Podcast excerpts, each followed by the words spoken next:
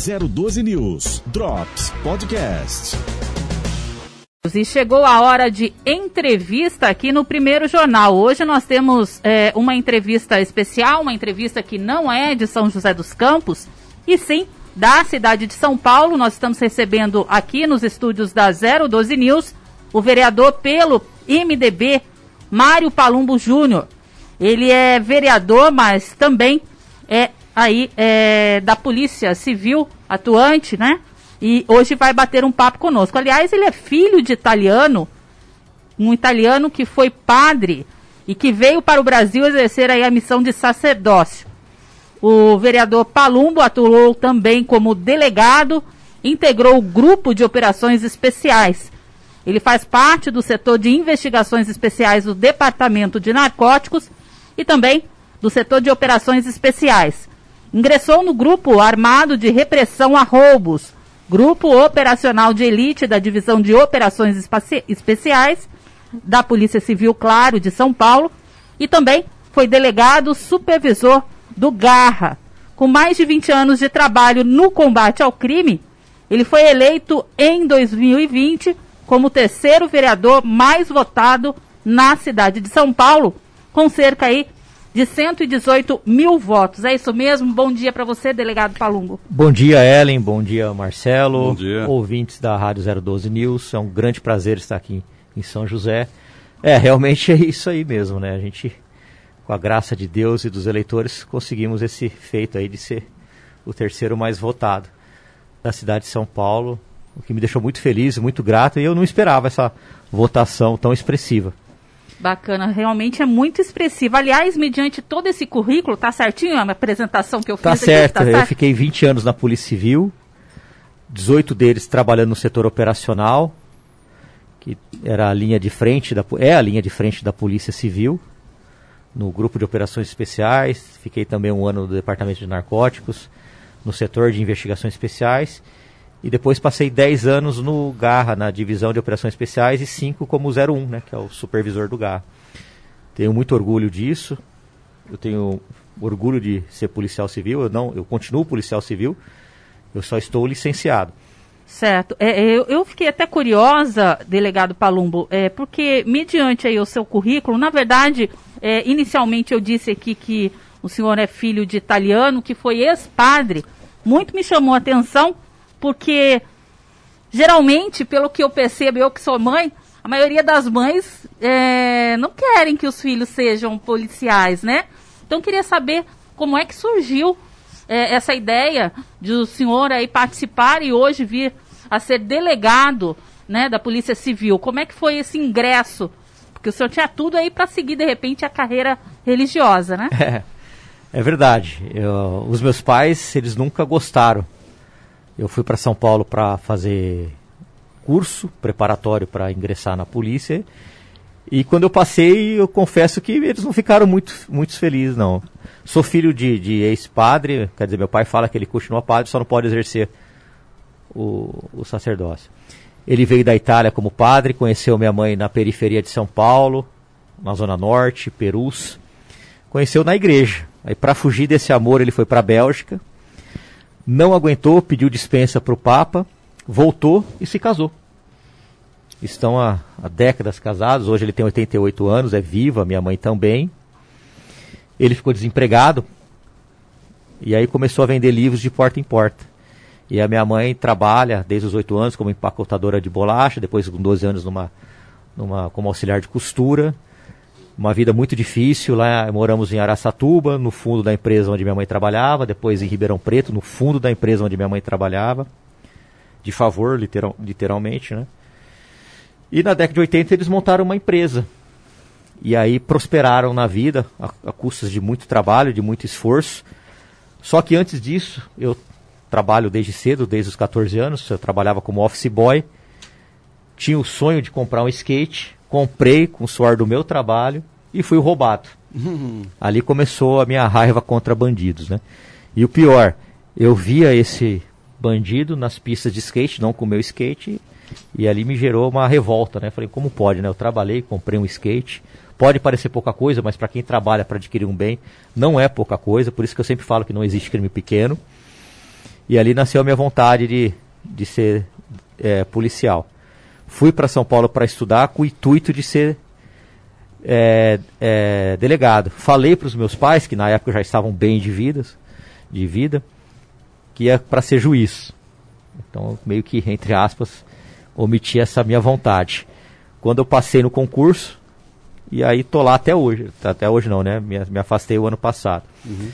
E sou muito grato, muito feliz. Foi um grande aprendizado para mim passar 20 anos na, na Polícia Civil do Estado de São Paulo, apesar de todas as mazelas e dificuldades que tem aquela instituição. Com certeza. A gente vai entrar daqui a pouquinho nesse assunto mais específico, mas eu gostaria de citar que o senhor também participou aí dentro da polícia de episódios notórios, como ataques do PCC no estado de São Paulo, lá na época, né, no ano de 2006. Como é que foi essa experiência? Foi a mais desafiadora ou não? É, foi uma das mais desafiadoras, né? Eu, eu, trabalhava no GOI naquela, naquela época, Grupo de Operações Especiais. Estava acabando o plantão diurno numa sexta-feira.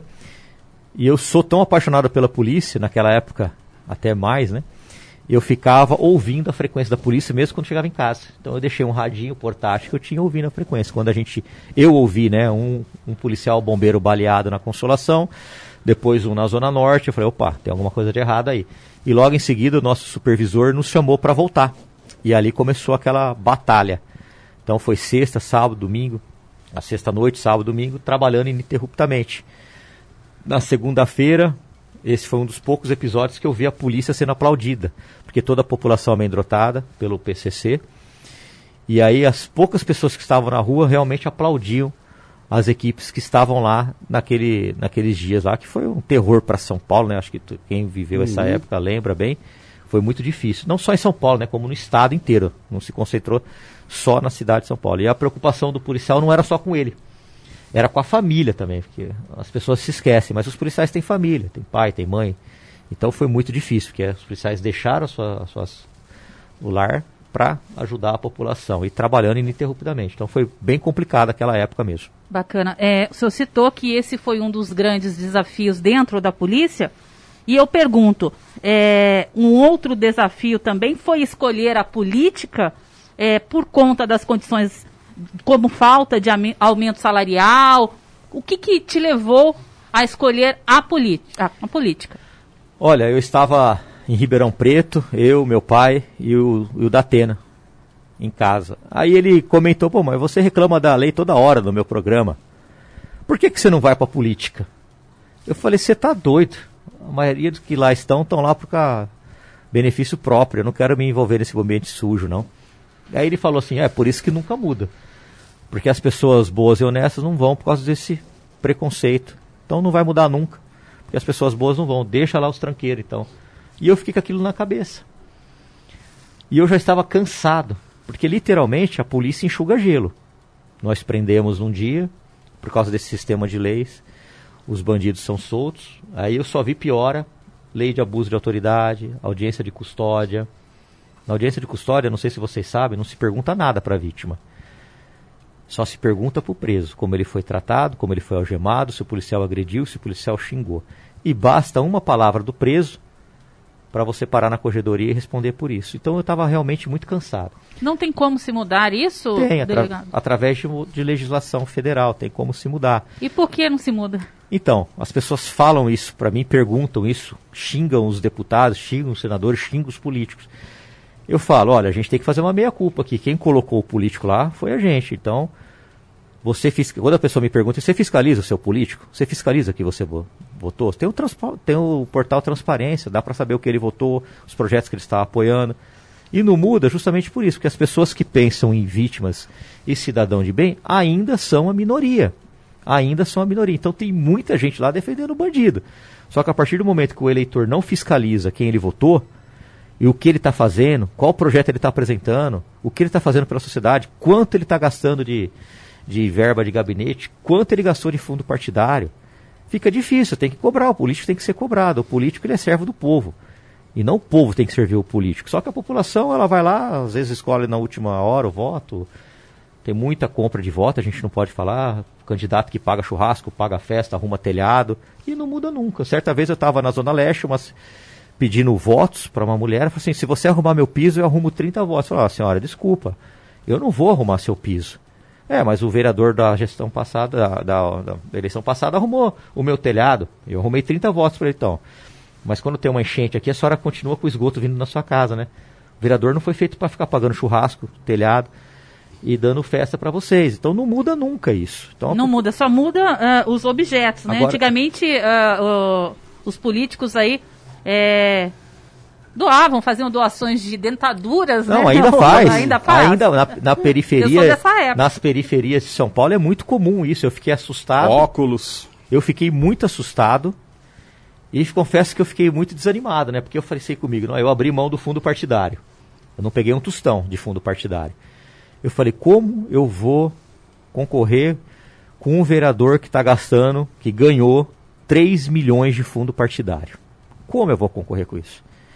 Enquanto eu contratava 10 pessoas para me ajudar a panfletar, ele contratava mil. Então, como eu vou concorrer com isso? Como eu vou concorrer com uma pessoa que vai lá e arruma o telhado de uma casa, arruma, dá um churrasco? E eu, eu confesso que nos últimos dias eu fiquei realmente triste com a situação que eu estava que eu, eu presenciando.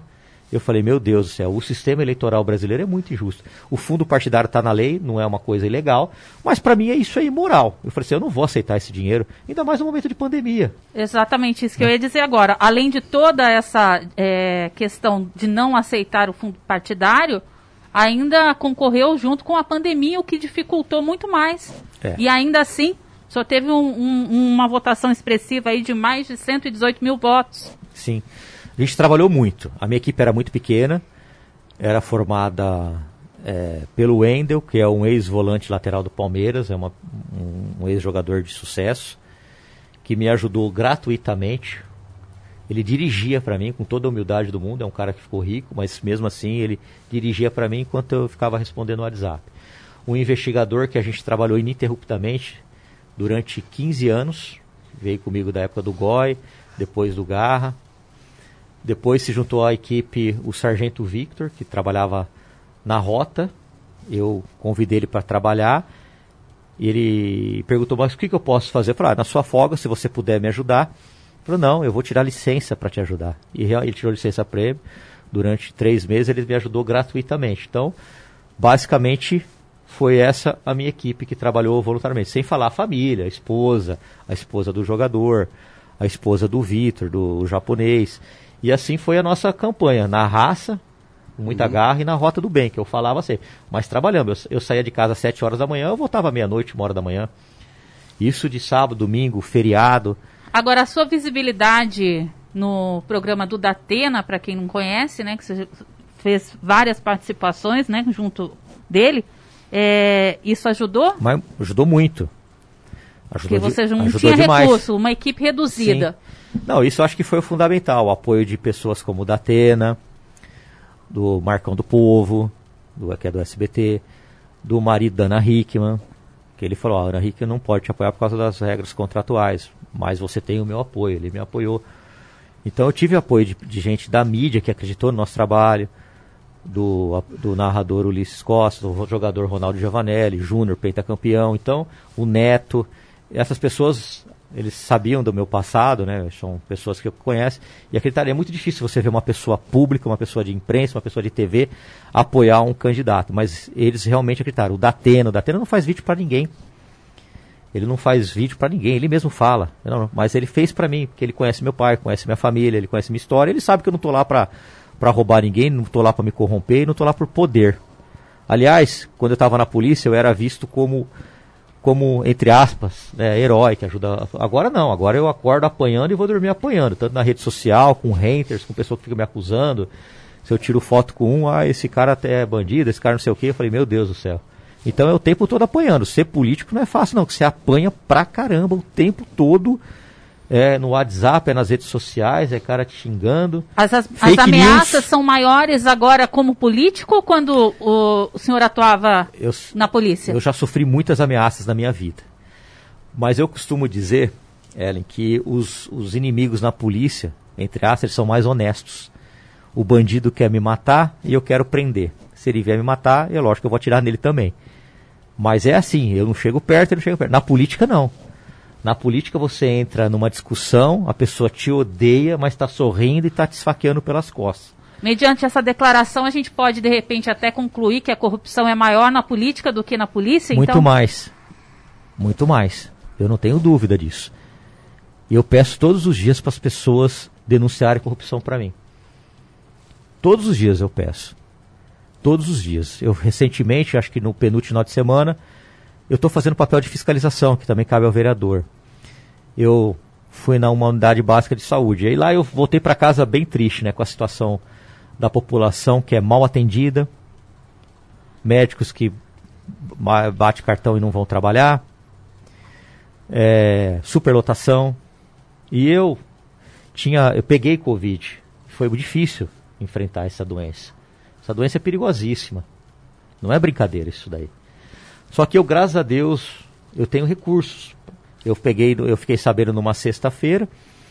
É, quer dizer, não, acho que não, na segunda-feira era feriado e eu tinha que fazer alguns exames que a médica me pediu. Só que era feriado em São Paulo.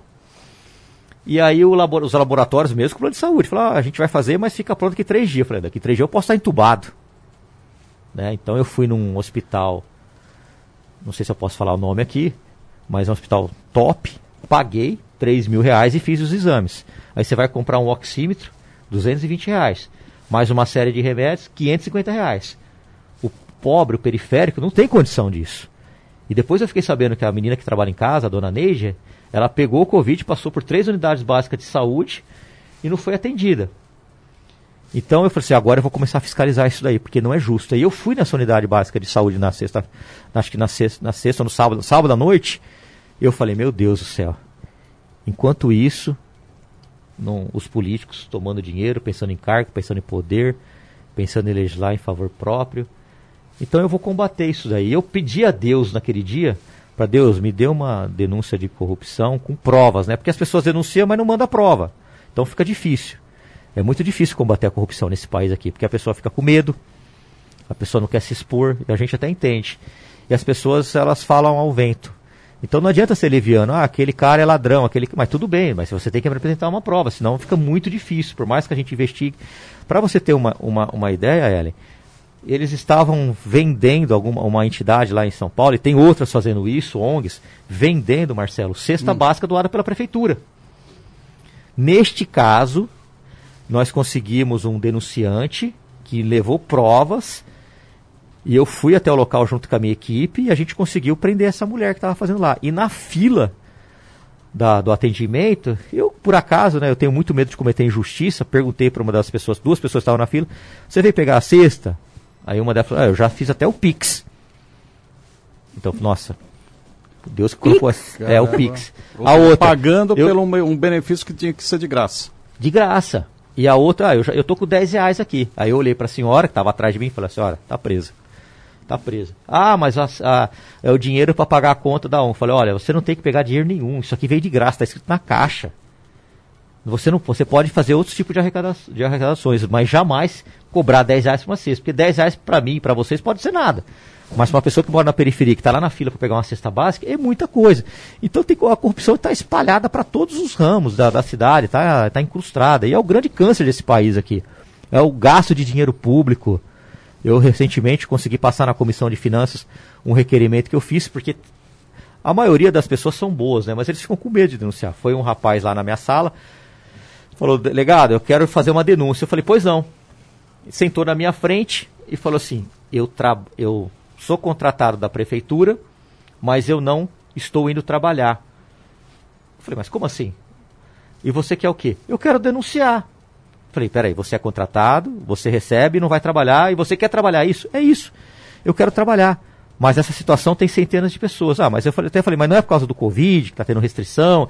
Não, nós somos contratados temporariamente para informar a população explicar para a população, em porta de metrô, de ônibus, os, os, os, protocolos de segurança. Então eu teria que estar tá trabalhando, eu não acho justo.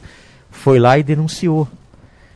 Isso daí quer dizer, mais uma corrupção, as pessoas recebendo dinheiro da prefeitura e não indo trabalhar. Não é, é complicadíssimo, é complicado, viu? É né? bem complicado. É, mas voltando um pouquinho aí para a questão da polícia, uh, uh, delegado Palumbo, eu queria saber do senhor é, quais as condições da polícia hoje. O senhor acha senhor acredita que a polícia está sucateada?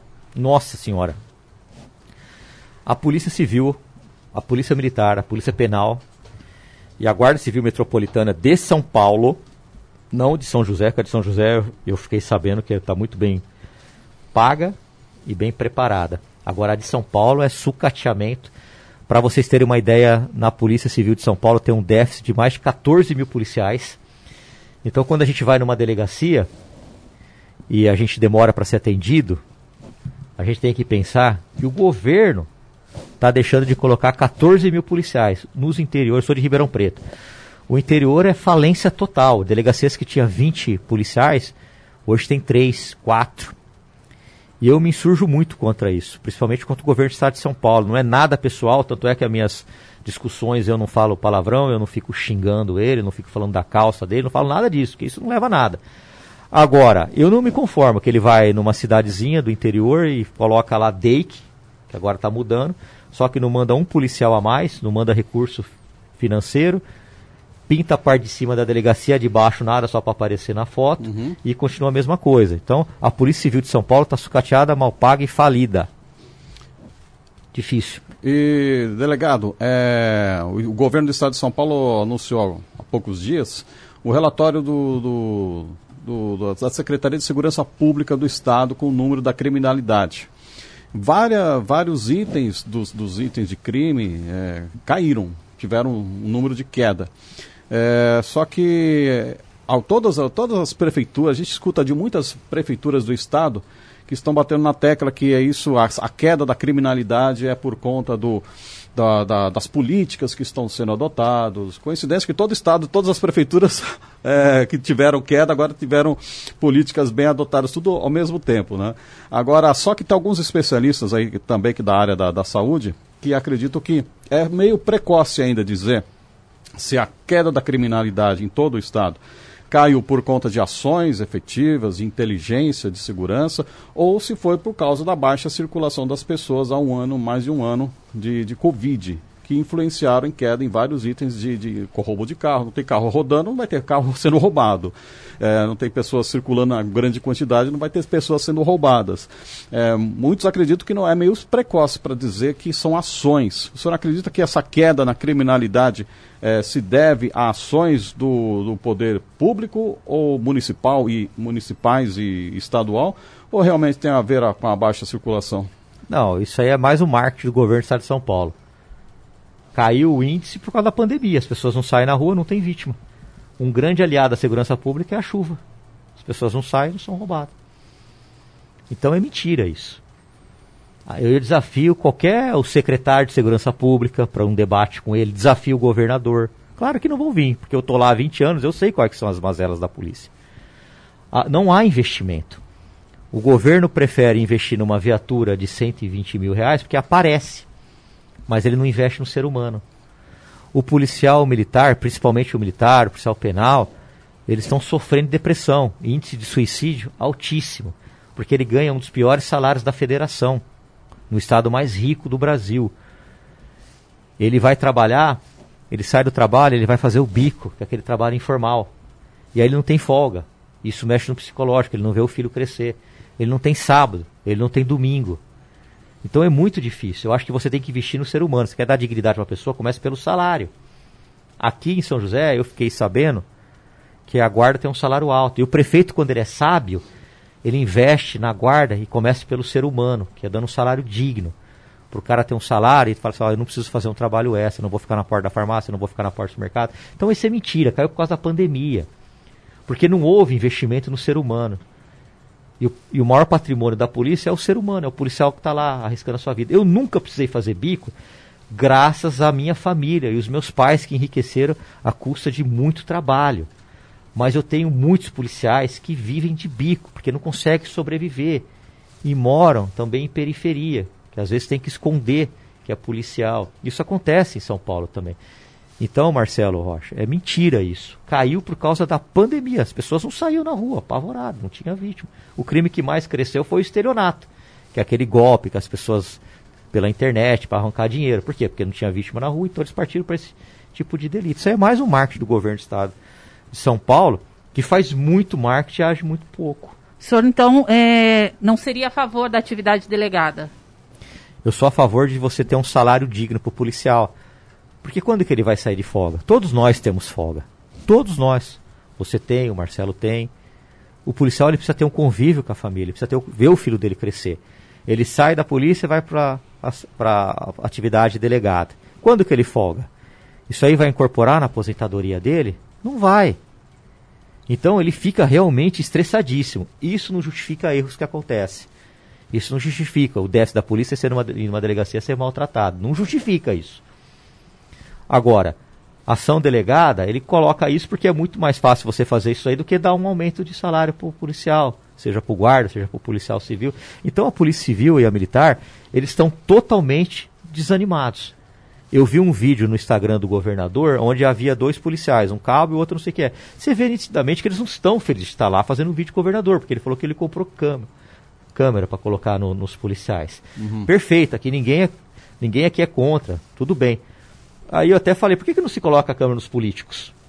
Vamos colocar a câmera nos políticos. Quem mais faz mal para esse país aqui é político. Nós estamos nessa situação deplorável por causa de político. Mas será que passa um projeto de lei desse? Será que passa, Eli?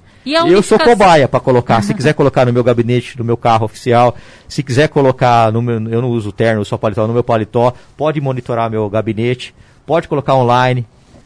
Mas será que os políticos vão querer isso? Não. Aí se investe num contrato milionário, milionário, mas não se investe no ser humano. Tá errado. Certo. E o que o senhor acha de uma unificação da polícia militar com a polícia civil? Será que não seria uma saída? Pode ser a longo prazo, mas isso precisava de uma reforma, na, uma, um, um, mexer na Constituição Federal, né? Sim. Porque eu tenho 20 anos como policial e nunca entrei em briga com a polícia militar. Porque eu sempre entendi que nosso inimigo é o outro. Eu não vou ficar brigando com o policial militar em delegacia. Uhum. E todas as vezes que eu trabalhar, que eu trabalhei no setor operacional, que tinha aquele desentendimento, que deve ter aqui em São José também, não sei se com tanta frequência, agora parou bastante, eu ia para apaziguar e não para ficar tomando lado de ninguém. Então pode ser a longo prazo, mas isso precisa de uma reforma na Constituição, então é bem complicado, né? Será que eles têm interesse nisso? Eu acho que para melhorar, Ellen, a polícia deveria ser de Estado e não de governo. O que é isso? Polícia de governo, quem manda na polícia hoje? O governador Dória. Ele manda na polícia. Então, se um delegado, um coronel, falar um, um não para ele, ele vai remover essa pessoa. Você não tenha dúvida disso. Não por ordem direta dele, mas vai mandar para o secretário, que manda para o comandante, que manda para o geral e remove. Como que tem que ser escolhido o delegado geral e o comandante geral da PM? eles têm que ser escolhidos por seus pares. Então os coronéis faz, faz uma eleição, o, o, manda os três mais votados, como era o Ministério Público. E o governador escolhe um. O delegado geral a mesma coisa. Uhum. E aí, esse comandante, esse delegado, teria mandato por dois ou três anos. Ele teria autonomia para trabalhar. Agora não. Se o governo ele quer fazer marketing, como ele está fazendo com essas operações de baladas que se fecham, que está aparecendo na televisão, não sei se passa aqui, deve passar isso é um grande marketing e uma grande hipocrisia. Essa escolha do, do, do comandante-geral assim, não é feita hoje desta forma, com essa tríplice não, escolha? Não, isso aí é o governador, é amigo dos amigos. Então, se o senhor Amigos, não fosse amigos. eleito vereador, nossa Se eu não fosse senhoras. eleito vereador, hoje provavelmente eu estaria trabalhando em Araçatuba, Pontal do Paranapanema. Não que isso seja ruim, uhum. mas é porque é muito longe da minha família. Entendeu? É assim que funciona. Ah, você não me obedece, você não faz o que eu quero. Então eu vou te mandar. Onde você mora? Você mora na Zona Leste? Eu vou te colocar na Zona Sul. Há esse sistema. Hoje eu posso falar porque eu sou parlamentar. Mas ai de mim se eu uhum. falasse uma coisa dessa durante o exercício da minha profissão. Provavelmente eu teria, eu teria que responder isso na corregedoria. A polícia tem que ser de Estado.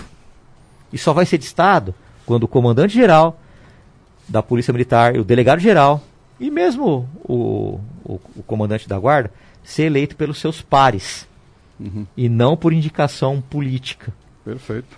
O delegado Palumbo, aliás, nós estamos fechando a semana lacrando então com o delegado Palumbo. A gente volta a bater um papo e eu gostaria de perguntar ao delegado qual a sua proposta para a valorização da Guarda Civil Municipal. Olha, a Guarda Civil Municipal de São Paulo, como eu havia dito, ela está no estado deplorável. Eles usam 38 acho que da época do, do Império, brincadeira, mas é muito velho. Um cabo de madeira, enquanto o crime está de fuzil e o crime está de submetralhadora. É, porque o bandido, ele é, tem um, um recurso Ele bem melhor tem de os melhores equipamento- armamentos. armamentos É. do que a polícia, né? E aqui as pessoas não entendem, falam, ah, mas você vai querer colocar fuzil na guarda? Sim, sabe por quê? Porque a partir do momento que você está com uma viatura policial, você já está correndo risco. Quantas vezes já aconteceu comigo, inclusive você está passando na porta de um banco, o bandido sai, atira em você e você nem sabia que está tendo um, um roubo a banco. Isso acontece com a viatura da GCM. Eu já participei de troca de tiro que a gente, o cara nos reconheceu e já saiu dando tiro. E a, e a Guarda Civil de São Paulo, para vocês terem uma ideia, a secretária, ou sei lá quem, proibiu os guardas de usarem a calibre 12, que é uma escopeta, que a curta distância é uma arma bem eficaz. Eles estavam usando só bala de munição de borracha, de elastômetro. Aí eu fui lá e questionei. Eu, mas vocês não querem dar nem munição para os guardas? Andei fiscalizando algumas guardas, uh, base da, da GCM São Paulo, caído aos pedaços, literalmente, rachando. Então o que, que eu posso fazer como vereador? Eu estou disponibilizando emendas para eles. Então, para comprar, pra comprar arma, para reformar a base. Só que eu não consigo, um vereador não consegue fazer isso, porque os, os recursos são limitados de. São bem limitados. Acho que a gente tem um milhão por mês. Por mês não, por ano. Então como é que eu. Estou tô, tô ajudando o máximo que eu posso, mas eu estou cobrando o prefeito. E toda hora eu falo, olha, aqui na, re- na região de São Paulo, Barueri, outra cidadezinha, São José, o prefeito investe na guarda, que é um dos grandes males que assusta a, a sociedade é o assalto.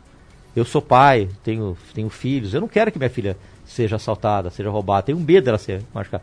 Então uma guarda for- fortalecida ajuda muito na segurança urbana. Ajuda muito, tanto na parte ostensiva, no com- inibir o tráfico de drogas em port- escolas municipais. Só que os prefeitos não têm essa, essa filosofia. E está na Constituição Federal, Marcelo. Artigo 144, segurança pública é dever de Estado. Direito e responsabilidade de todos. De todos, está lá. Então, o prefeito, quando ele é sábio, ele investe na guarda. Mas o de São Paulo, tanto o anterior quanto o que está lá agora, que é o Ricardo Nunes, do meu partido, não está fazendo absolutamente nada pela Guarda Civil Metropolitana. Não está fazendo nada. Eu espero que ele resolva fazer. Ele, como sendo do seu partido, eu imagino que o senhor tem um acesso mais fácil, mais direto com ele. Ainda assim, é, o senhor não tem conseguido? Eu tinha o acesso mais fácil quando ele era vice-prefeito. Agora está mais fácil falar com o Papa do que com ele. Entendeu? Eu não sei se é por causa das minhas críticas. Não é crítica, é verdade. Sim. né? Agora, o, senhor- o senhor também tem identificado vários casos, assim, é, por muitas suspeitas de corrupção envolvendo é, vários contratos, como o caso das cestas básicas e outros serviços ligados à prefeitura, direta ou indiretamente. É, como é que fica essa situação? Eu- é, existem eu- outros casos de investigação Sim, ainda? existe. Uma empresa lá que inclusive passou recentemente nos meios de comunicação, estava pegando carros em rua, sem ordem de serviço, sem nada, uma empresa terceirizada, e levando para pátios. E a gente sabe o que, que acontece nesses pátios. Os, os veículos são depenados, as peças são vendidas. Geralmente o dono não vai buscar porque o carro está cheio de multa. E aí essas pessoas que são é, corruptas acabam se beneficiando o dinheiro de terceiros. E o que, que eu faço? Eu faço representação, pedindo informação, e eu vou direto no Ministério Público. Eu faço representações no Ministério Público. Tem duas representações nossa no Ministério Público contra a mesma empresa que, é, ironicamente, né, ou coincidentemente, acho bem estranho, tem dezenas de contratos com a prefeitura. É só ela que ganha a licitação? O que está acontecendo? Alguma coisa está errada, mas é só essa empresa que ganha a licitação? Então, algumas pessoas, né, eles não gostam que eu fico lá enfiando o dedo na ferida. Eu falo assim, lá vem esse delegado de novo, lá vem esse delegado de novo. Então, eu E a fico- prefeitura já deu alguma resposta em relação a Nada. esses contratos? Nada. Outro questionamento que eu coisa? Uhum. fiz, Marcelo, foi para questioná-los o que eles. Eu vejo os fiscais da prefeitura, subprefeitura, em São Paulo, fiscalizando salão de cabeleireiro, lojinha, bar, lacrando. Eles vão com uma valentia. Eu falei, nossa, como são valentes, né? Foram no salão de cabeleireiro de um amigo meu, acho que quase 10 fiscais lá. Ele fechou e saiu como se estivesse numa biqueira, como se fosse o traficante, e me ligou.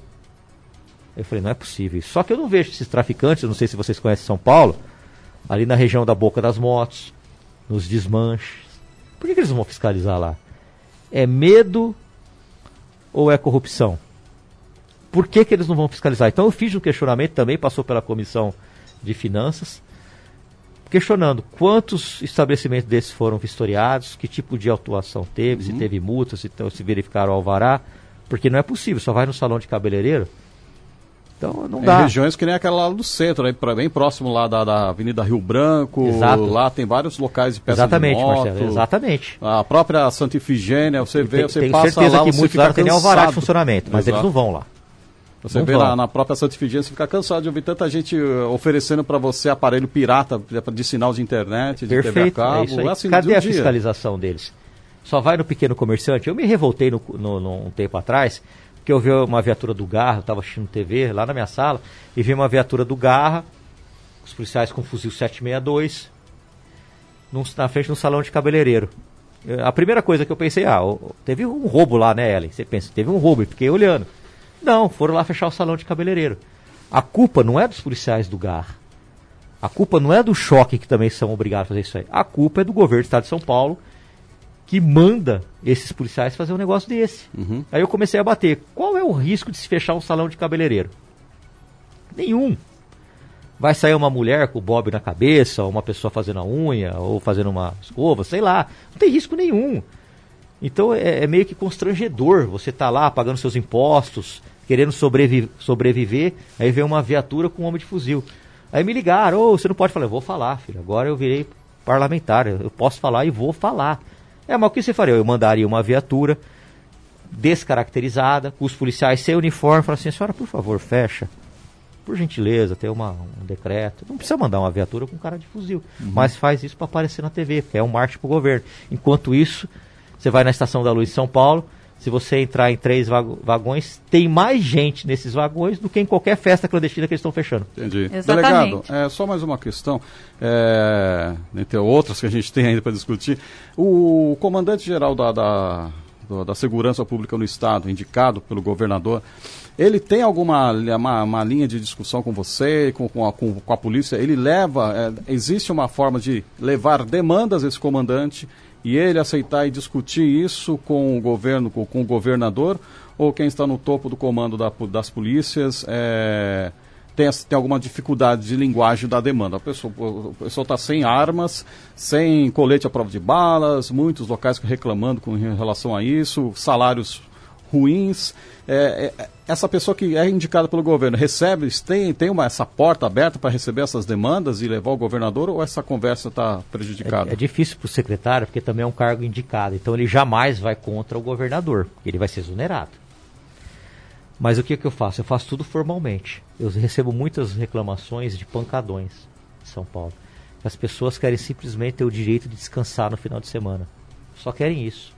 Então você vai pelas periferias de São Paulo, aquele morador periférico que trabalhou a semana inteira, que quer descansar o final de semana, eles odeiam o pancadão. Porque eles não conseguem dormir. Então, já que o governo não faz nada, eu levei uma lista para ele com mais de 50 endereços onde tem pancadão. Agora, por que, que ele vai lá na festa clandestina, onde quem está lá deseja estar lá e antes já havia um alvará, já havia um, um lugar regular para ter festa, ele não combate pancadão? Será que é porque não dá para aplicar multa e não dá para arrecadar? Será que é porque pode ser que haja um confronto? Por que, que ele não vai lá? O morador periférico ele tem direito ao descanso. Ah, mas não tem lei. Tem lei sim, a lei é o Código Penal. Contravenções penais, perturbação do sossego está em vigor ainda. Ah, mas se a gente for lá vai ter confronto. Não vai, porque todo mundo sabe onde tem o pancadão. É só o governo mandar as suas viaturas irem antes, vai antes, ganha o território que não vai ter confronto. 012 News Drops Podcast.